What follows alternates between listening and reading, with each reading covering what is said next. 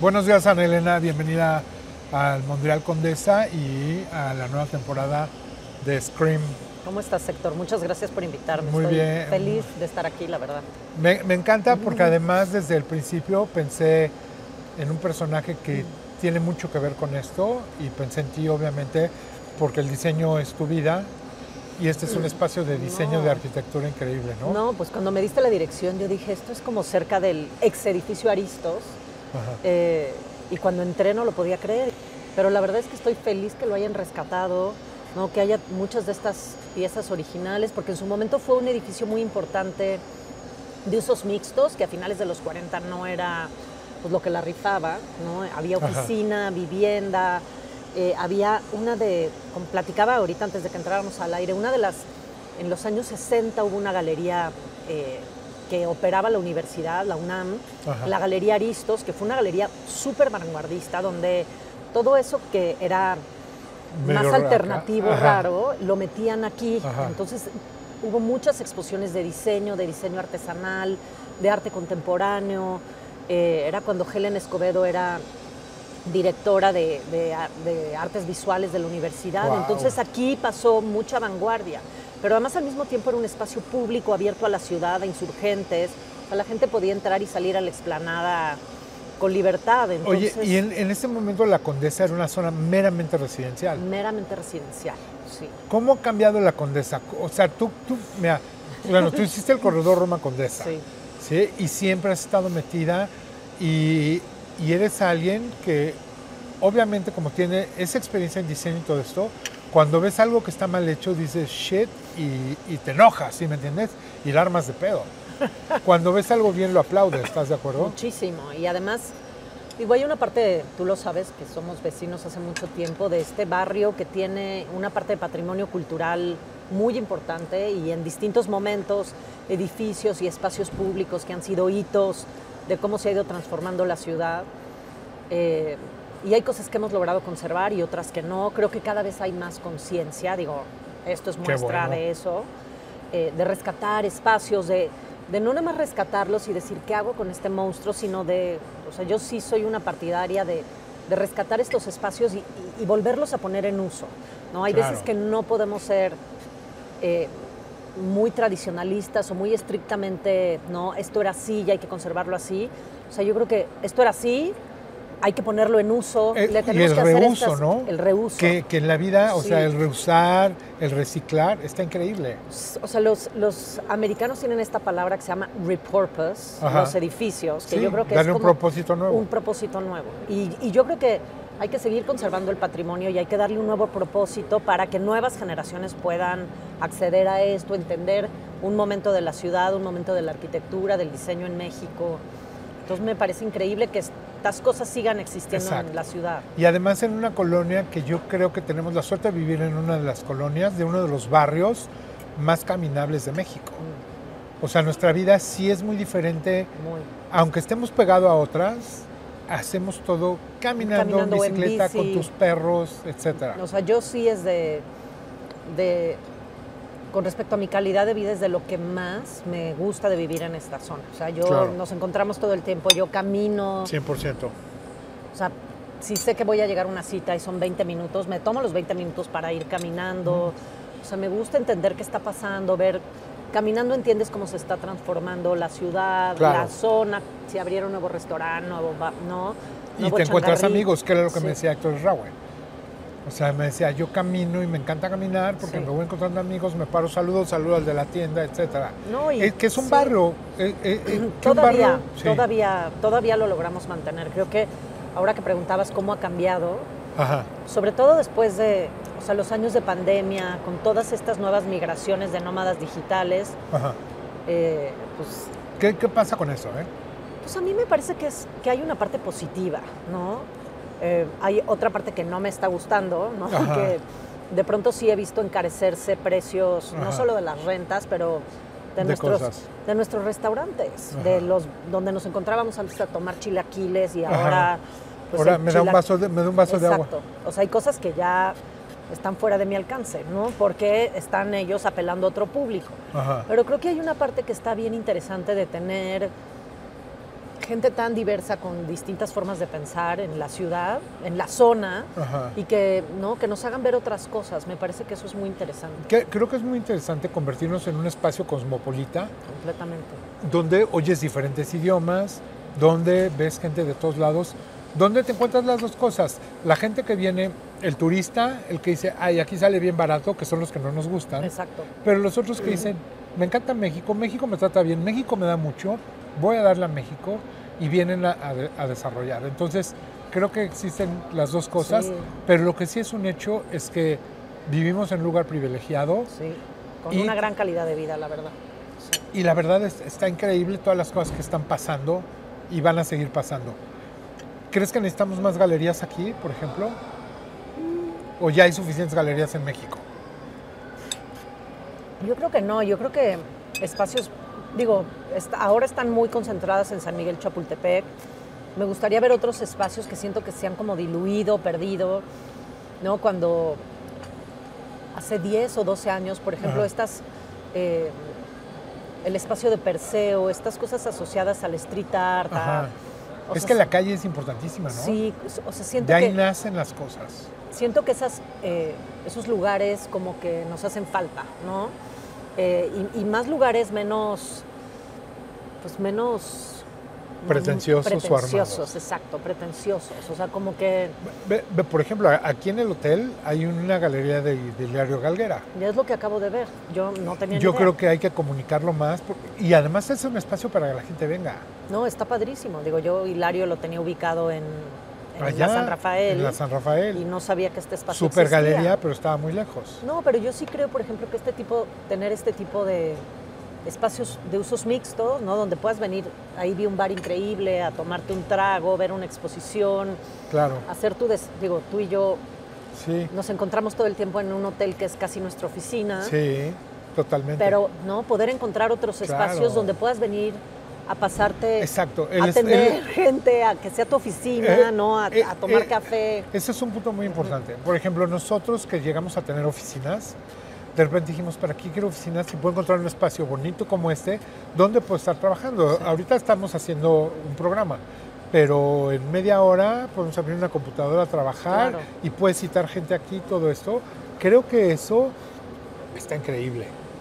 Oye, a ver, cué- cuéntanos, porque acuérdate que tú, tú te inventaste el- el- ese famoso corredor Roma Condesa, que fue un parteaguas en el cómo hacer comunidad, cómo vivir una colonia, cómo vivir un barrio y cómo desarrollar a la gente que, que comercia en esos espacios.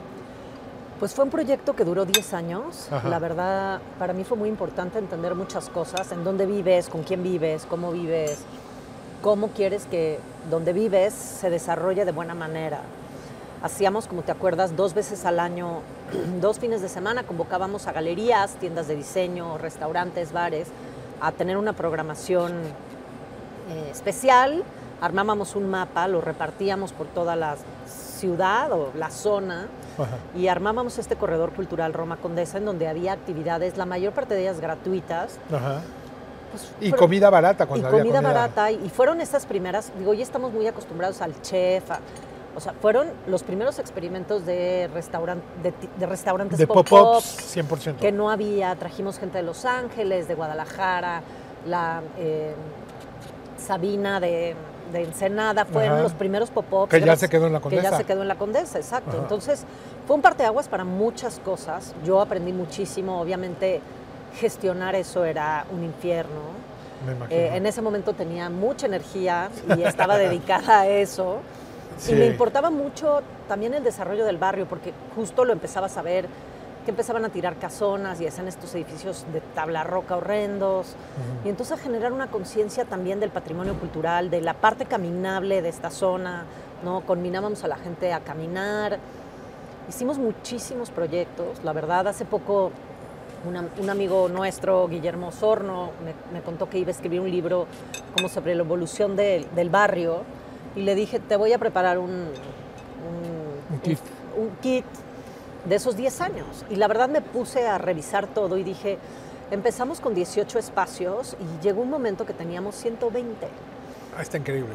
¿Qué, tan, ¿Qué tan importante es sembrar semillas? Muchísimo. porque creo que todo, y, es, ya es una conversación que para mí es, importante, es tenemos que hacer comunidad, tenemos que hacer cosas que inspiran a los otros. Y justamente creo que ahí empezaron a pasar muchas cosas. Pero, por ejemplo, el corredor no fue un invento mío. O sea, fue una semilla que sembraron Nina Menocal, Jaime y Patricia Riestra, eh, OMR, en, los 90. Cuando yo empecé a venir a la Condesa, que yo no vivía aquí, yo estaba estudiando y estaba en la Ibero, en Santa Fe, y los jueves últimos de mes había este evento que era el Corredor Cultural de la Roma. Y ponían un camioncito que iba de la plaza a las galerías, de la Plaza Luis Cabrera a la Plaza Río de Janeiro, y tú podías ver tres o cuatro exposiciones en una noche, en un barrio pues que no era tu barrio, y tomarte una copa y conocer gente. Yo ahí conocí gente súper interesante. Mi primera chamba fue en la Galería de Nina Menocal gracias a esos recorridos. Claro. Ellos sembraron esa semilla y años después yo retomé su semilla para hacerlo.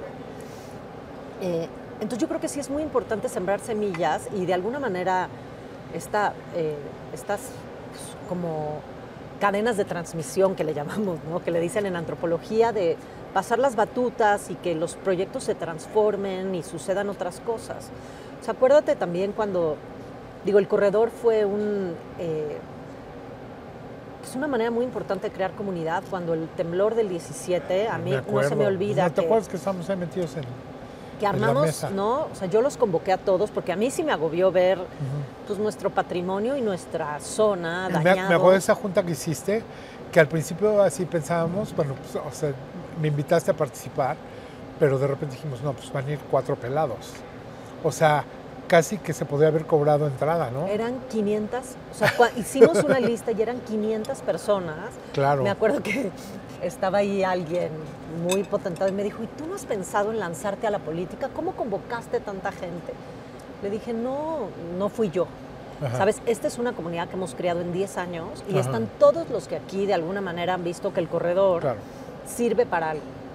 Y, y seis o siete meses trabajamos, acuérdate, que hicimos ¿no? cenas, pop-ups este, para beneficiar a la colonia, tratamos como en, conjunto de reactivar, hicimos un altar de muertos, una caminata, un homenaje a, los vecinos que perdieron la vida esos días, luego con Esraui Cadena hicimos todo un proyecto en el Parque México increíble.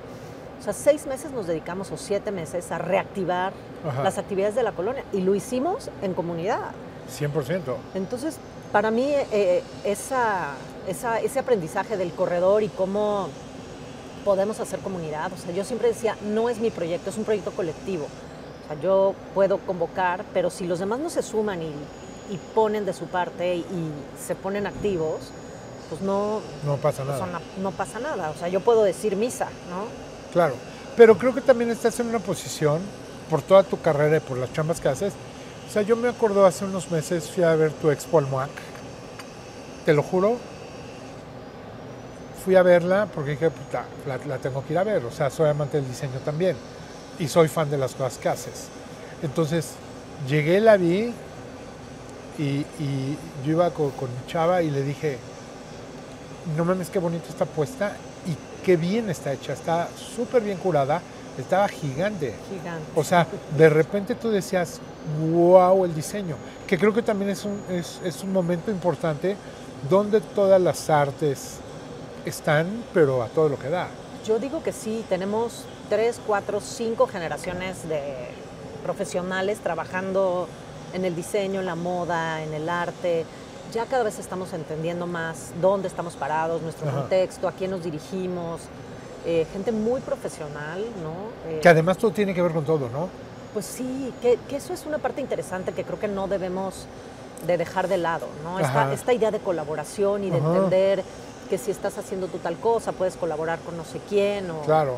Eh, a, mí me interesa mucho la colaboración, porque pues, yo, un poco como tú, yo trabajo freelanceo y yo trabajo sola en mi, en mi oficina, que sean estos espacios de la colonia. Eh, digo, ahora doy Esta clase. va a ser tu nueva oficina. Ahora doy clase y, tengo contacto con, eh, pues, con mis alumnos en el TEC de Monterrey, pero pero esta idea de, generar estos diálogos y, hacer proyectos compartidos, o que si tienes un proyecto alguien pueda echarle un ojo y decir qué opina y hacerlo de manera no crítica y cariñosa, me parece que es muy importante. ¿Qué se te antoja hacer ahorita de, nuevas, traes nuevas expos armando? Sí, ¿no? Siempre estás tal, pues tienes mucho trabajo. Acabo de inaugurar una exposición que tienes que ir a ver porque quedó bien bonita, muy diferente al MOAC, pero también es una suerte de mirada panorámica sobre el trabajo de mujeres diseñadoras en México. Desde los 40 hoy, está en el Franz Mayer, inaugura, se llama Diseño en Femenino México 1940-2022. Eh, y son 115 diseñadoras, incluidas... Ciento, wow. Incluidas mujeres indígenas, artesanas indígenas, que siempre se les, de alguna manera, pues medio... Se las ven como artesanía y como no como artesanía y no como diseño. Entonces, las integramos y las nombramos, las enunciamos diseñadoras. claro, pero además sabes que es padre que mucha gente que hace diseño, o sea, que estudia diseño, va y le encanta trabajar con, la gente que, tiene el don, nacen sabiendo hacerlo. Claro. Desde chiquitas están haciendo cosas. Entonces, eh, la exposición quedó bien bonita, inauguramos a finales de diciembre, eh, a mediados de diciembre, eh, y la verdad ha tenido mucha gente, mucha gente que la ha ido a ver, que es una sorpresa porque obviamente te encuentras estas mujeres pioneras de los años 40, luego las mujeres que empezaron con el diseño gráfico en los años 60, eh, y luego toda la parte contemporánea que está muy bien planteada, ¿no? de todas estas mujeres que están haciendo este, ¿no? Pues, cosas asociadas a género, este, utilizando desde el diseño plataformas para, para, denunciar mucha de la violencia que están viviendo las mujeres. Eh, nuevos materiales. Tenemos una pieza de Isaskun Díaz, que es un personaje fantástico, que es una diseñadora de olores. Entonces hizo una pieza que se llama Infancia Olfativa, asociada a, los olores de la infancia. Entonces es una pieza de diseño eh, olfativo. Tenemos una serie de diseñadoras que están trabajando con biomateriales y bioplásticos. Entonces hay desde la parte artesanal, la parte muy femenina, la parte muy manual, hasta la parte pues ya completamente experimental. Entonces estoy muy contenta con esa exposición, vamos a sacar un libro en el que estoy trabajando ahora.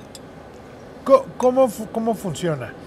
Un museo te dice, oye, quiero que me hagas una exposición, o tú armas una exposición y buscas en dónde? Tengo varias maneras. O sea, el museo de repente me habla y me dice, Elena, queremos hacer una exposición de tazas, mm. ¿no? Entonces, ¿la quieres curar?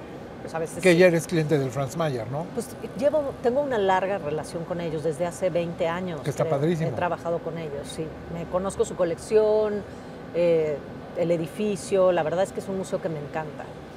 Eh, a veces me dicen, queremos hacer una exposición de tazas.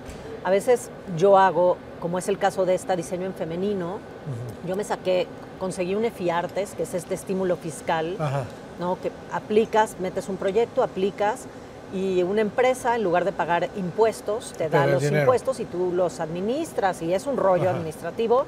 Eh, ya lo aprendí a hacer. Eh, y entonces me acerqué con el Franz Mayer y le digo, bueno, vamos a asociarnos, yo consigo el dinero, yo traigo la curaduría, yo, yo produzco la exposición y, tú me ayudas en esto. Entonces lo hicimos con el Franz Mayer, la verdad muy bien, ya había tenido otra experiencia con ellos, de hacer un EFIARTES. Y hay otras veces que me dicen, Ana Elena, queremos la, menos de las veces, pero queremos que hagas lo que quieras. Y entonces, pues ya, está el billete. ya está el billete, la menos de las veces, pero, pero ha habido casos, ¿no? Eh, entonces, sí, son como esas tres maneras de trabajar. Eh, y pues la verdad ya llevo tanto tiempo que sí tengo como una libertad de pronto de acercarme al museo, decir esto. Sí, cuando decidí salirme de los museos y convertirme en independiente, había una parte muy importante de poder tomar decisiones sobre lo que quería, a lo que quería dedicarle tiempo. Sí. Y eso me ha, pues me ha permitido forjar esta carrera y, investigar todo lo que viste en el MOAC. ¿no? El MOAC fue un proyecto que nos llevó cinco años, pero realmente son es una locura. veintitantos años de trabajo. Eh, ¿Esa exposición no, no, va a ir a otro lugar? Vamos, inauguramos el 18 de marzo en, eh, en Parque Fundidora, en la nave Generadores en Monterrey. El 18 de marzo inauguramos ya. Entonces ya estamos terminando el layout y toda la museografía. Está increíble. Ya las piezas ¿eh? están allá. Y está como para que se vaya a otros lugares del mundo, ¿eh? Pues la verdad es que ha tenido mucho éxito. Hicimos un libro que quedó súper bonito. Eh, para muchos, vinieron muchos de los curadores de museos extranjeros y fue una revelación de que realmente existiera tanto diseño en México. Entonces se abrieron muchas O puertas. sea, yo que me conozco a todos, de repente decía así de, ¿what? what?" Sí, O sea, era... sí. O sea, de repente cuando en una mesa de ese tamaño tienes que poner 20 piezas, dices, es que podrías haber llenado otra sala. No, no, O claro. otras. Claro, no, bueno, eran, fueron 630 piezas y podría haber hecho el doble, ¿sabes? O sea, 100%. tuve que reco- recortar mucho. Ahora para Monterrey también recortamos bastante, Ajá. que por cuestiones pues de... De espacio. no tanto de espacio, sino de presupuesto de transporte. El o sea, con la inflación el transporte se ha vuelto una locura. Con la inflación y con la pandemia, Bueno, todo subió de sí. precio. Oye, ¿te, te acuerdas de Boutique? Sí, Ahí nos conocimos, ¿no? ahí nos o nos conocimos. un poquito un antes, poquito pero- antes, sí, Estamos hablando de 2001. 2000. 2000. 2000. Inauguramos en diciembre del 2000 y duró dos- todo, casi todo 2001. El otro día estaba arreglando mis discos duros Mm, y apareció un playlist que tú hiciste de boutique que yo me acuerdo que yo tenía como un CD Ajá. y, y apareció como, como en unas playlists, no me acuerdo si era Lamlight o uno de Ah, esos programas Ah, exacto. piratescos ¿Qué? que Sí, utilizamos. sí. pues es que Sí. como no había plataformas, era ver, yo todo bajado y era de verdad. Y entonces la encontré y dije, ay, se la voy a mandar a Héctor. No sé si Sí. ni siquiera hice el esfuerzo para ver si la podíamos leer ya. Pero seguramente ahí, no, pero seguramente encontramos cómo. Sí, pero ahí está. Qué locura. ¿Qué tan diferente es armar una exposición en el 2000 a armarla ahorita? Completamente distinto. Ahí era demasiada talacha, ¿no? Sigue siendo muchísima talacha. Ahora tengo mucha más experiencia, mi cabeza está más clara, sé mejor los procesos. Ajá. O sea, boutique fue muy complicada porque tenía muy poco dinero, muy poco tiempo y yo no tenía claro. eh, la consigna era yo quería hacer una exposición de moda y ver qué había pasado con los diseñadores de moda de finales de los 90, principios de los dos, bueno, finales de los 90, porque esto fue 2000. Ajá. Eh, y, y tratar de hacer esta investigación, me acuerdo perfecto que en ese momento quien era la directora de Vogue me dijo, no pierdas tu tiempo, en Ah. México no hay diseño de moda. Y yo, "¿Cómo? pero nos, acá pe- nos pelució. pero acabas de hacer una portada con los diseñadores de moda de México en el 99. No hay, o sea, no pierdas tu tiempo. Y me acuerdo que fui a ver muchísima gente y como tratando de entender, estaba Días de Moda, ¿te acuerdas que tú hiciste un desfile, ese desfile mítico? Eh, Pues eh, hiciste un eh, desfile que, ah, que ah, el- el- el- desfilamos Yastic, Ah, sí, que era una fiesta. Era una fiesta increíble. ¿Sabías que Eugenio López estaba ahí? Es más, Sí, no entiendo por qué no le dije, compra el desfile y ponlo en la Jumex. Pero nos divertimos muchísimo. No, estuvo increíble, increíble. Pero, que- creo que, que era muy padre ahí, pero creo que también era un momento de la moda. eh, es más, ese año fue el año en el que dejó de existir la industria de la moda como la conocíamos. Sí. Y todos los que, con, lo- con la gente que yo trabajaba, que eran mis socios, dejaron de hacer ropa. Se fueron a la construcción y com- empezaron a, a Ah, sí. desarrollar y, y bienes raíces. Increíble. Pero a- algo que es padrísimo ahí es que de todos los que estamos ahí, ¿quién sigue haciendo ropa? Julio Renata, Juli Renata. Carla Fernández. Carla- no, Carla no estaba en esa exposición. no estaba Carla, ¿va? Estaba Julio Renata. Estaba Juli y Renata que acababan de empezar. Ajá. Estabas tú, estaba Alessandro Albián y León Romero, que Ah. tampoco ya hacen ropa. Cintia, Cintia Gómez, Ajá. que ahora es maestra y ya De- tiene su fábrica, tiene ropa, su ¿no? fábrica. Néstor pues, Osuna. Néstor Osuna, que ahora me lo topé, está Ajá. trabajando con Vanessa Guquel Ajá. y está empezando Mm. a hacer la ropa de hombre, una línea de hombre para Ah. Sigua. Qué buena es Vanessa, ¿eh? Y, y Néstor también, lástima Mm. que, que- que sea tan inconsistente porque era buen, o sea, es buenísimo diseñador. Estaba Grifo, eh, Mauricio Olvera que sigue haciendo ropa, Ajá. estaba He- eh, Itzeli Heisel Baeza, El otro día, el otro día comí con, con, con- con Isette. Increíble, iba con su hija que está, está más grande que ella. sí, me la, me la topé el otro día que no la había visto desde boutique. Estaba, ¿quién más estaba en esa exposición? Macario Jiménez, que sigue haciendo ropa. Ajá.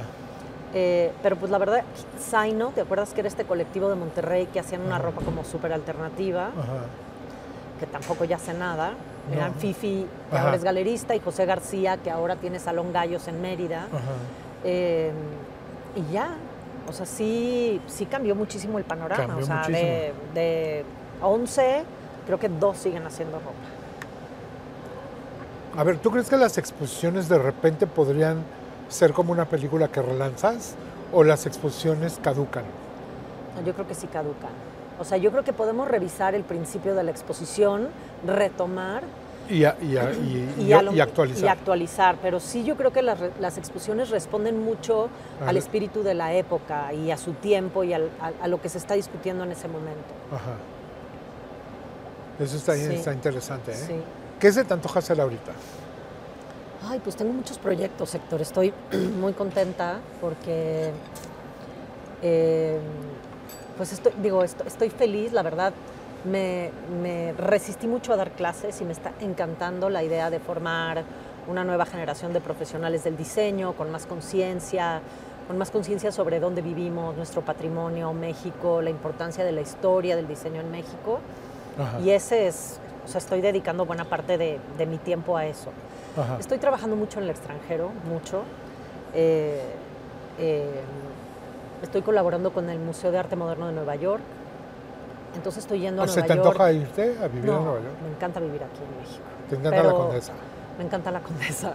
Pero, pero lo de ir y venir y establecer estos puentes y estas redes internacionales y tener Ajá. estos diálogos sobre lo que estás haciendo me parece, Ajá. me parece fundamental para además el tipo de, en el momento Eh, post-globalización que estamos. Claro, y yo- yo creo que es, es bien importante y es un tema, a lo mejor es nuestra generación, o yo creo que es nuestra generación y, y esa madurez que te, da cu- te das cuenta la importancia que es enseñar lo que sabes, Sí. de inspirar nuevas generaciones. Y a veces a lo mejor no sabes tanto, No, eso. pero puedes inspirar. No, y una parte, ¿sabes? Digo, yo no tengo hijos, ¿no? Yo de, aposté por una vida dedicada un poco a mi trabajo, Chócalas. a, me encanta lo que hago.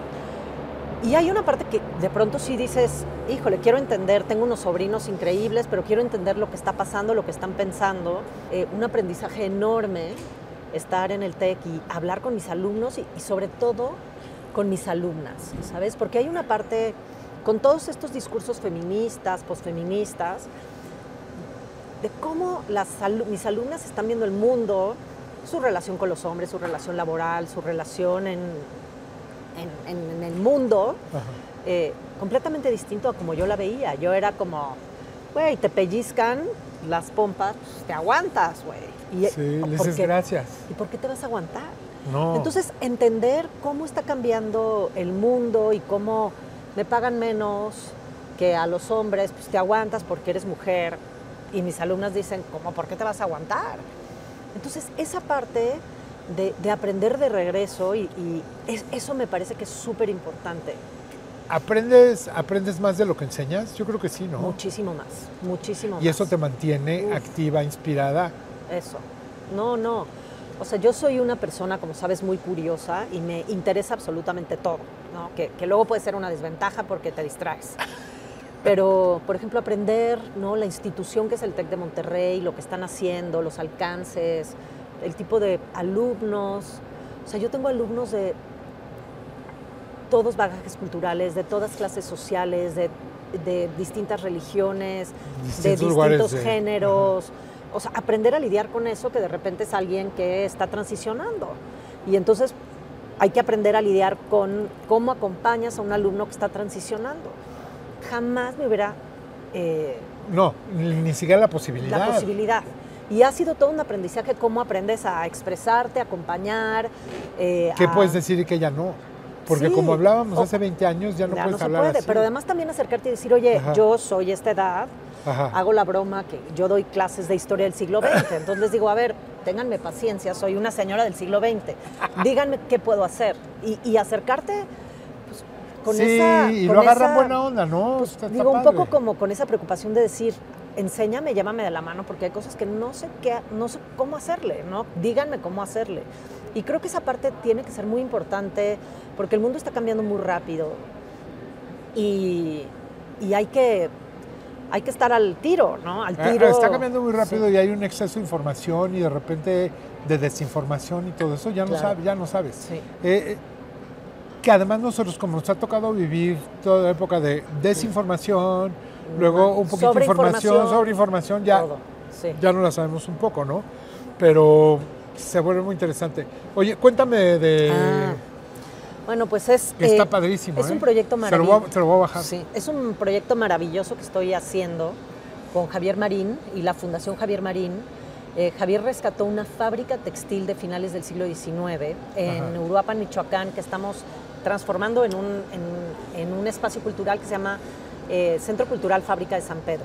Ok. Entonces hicimos, estamos haciendo exposiciones, justo ahorita tenemos una de Carla Fernández espectacular en Uruapan, Ajá. Michoacán, ha sido difícil porque es además territorio pues medio violento. ahí- Territorio Comanche. Ter- sí, ha sido difícil, sobre todo, más que el territorio, la percepción, ¿sabes? Y Michoacán, llevo cinco años trabajando ahí. Y todo Eh, bien. no, no, una maravilla de lugar se ¿Qué come. tal se come? Un taco de este, charales, ¿no? No, no, no, no, las carnitas, todo, todo es maravilloso y además la parte de artesanía, increíble. Eh, el espacio, estamos trabajando con Mauricio Rocha, que está re- dándole repurposing el espacio. Que es un jefe de jefes. Increíble trabajar con Mauricio, una cabeza brillante.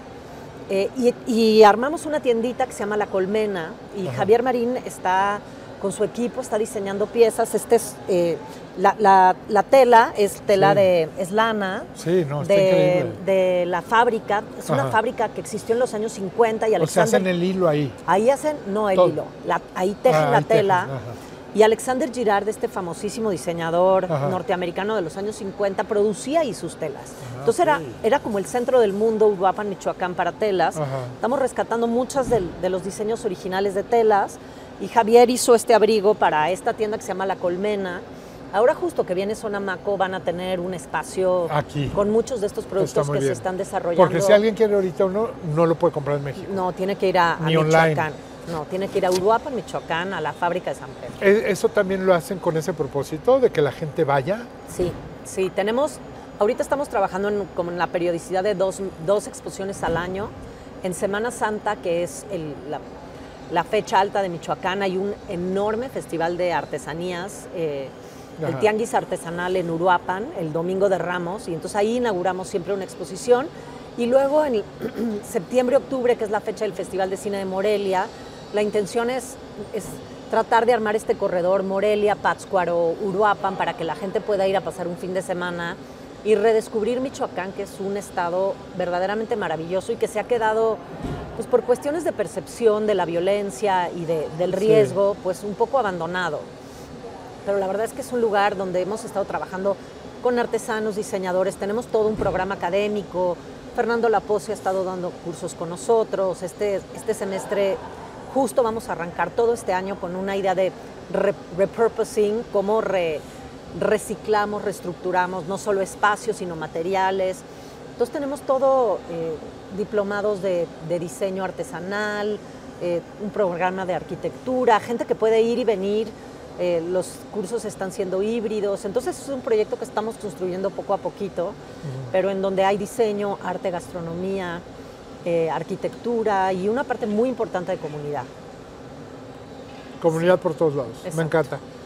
Gracias por venir. No, gracias, Héctor, gracias, por invitarme, un placer gracias siempre. por desayunar rico aquí conmigo. Feliz. Y pues veámonos más y luego podemos hacer ot- otro, Encantada. otro desayuno. encantada. O comida. O, O cena. comida o cena, ya en el bar. Ya, allá, allá estamos viendo el bar, ¿eh? Sí, está Bueno. increíble el bar. Gracias. Muchas gracias, Héctor. Gracias a todos.